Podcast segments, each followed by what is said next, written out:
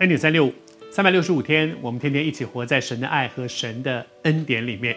谢谢主，我们在分享耶稣洁净圣殿，而在这里面，我们有很多可以我们学习的部分。那些学习的也被提醒，提醒我们。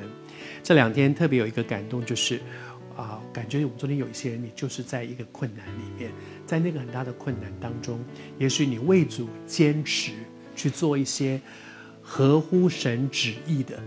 合乎圣经原则该做的事，但是却受到了一些攻击，也可能是不谅解、不了解，那这些真的让人不快乐。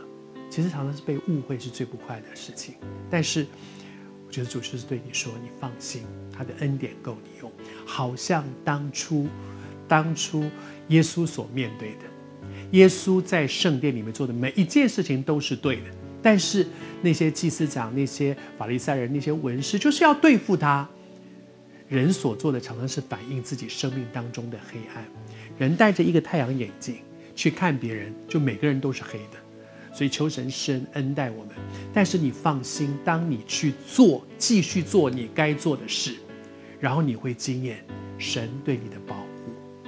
我很喜欢这段经文，那里面讲到说，虽然文士，虽然祭司堂，他们想法子要来害耶稣，但寻不出法子来，找不到方法，因为百姓侧耳听他。从表面上来看，是不是耶稣周围好多人，所以他们下不了手？但是更美的一件事情是谁保护他呢？当然是这一位独一的真神。你放心。那些人想要抓他，想要害他，可是因为很多人聚在耶稣的旁边听耶稣，所以他们插不进去，所以呢，就只能在旁边干着急，说我们要做，我们要害他，要害他。主会做一些事的，我求主施恩与你同在。我还是说，我不知道你是谁，但是你正面对这样的境况，你你在为主坚持，却遇到很多从人来的攻击。奉主的名祝福你，主会保守你。这些人要攻击耶稣，但是找不到缝隙可以插进去。我求主施恩，主在你周围圈上篱笆，以至于仇敌没有办法攻击你。主是你的避难所，他把你保护在你的避难所里面，以至于在风雨当中，你会经验他的恩典够你用。我特别为你祷告。主，我把现在正在难处当中的人，我不知道他是谁，阿爸父，但是你一定知道。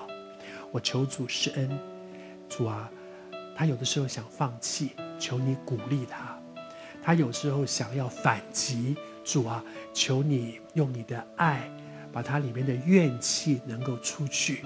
嘴说让他放手交给你，让他经验你以永远的爱爱他。在他周围圈上篱笆，不让仇敌攻击他。这是我们同心合一的祷告，奉主的名求，阿门。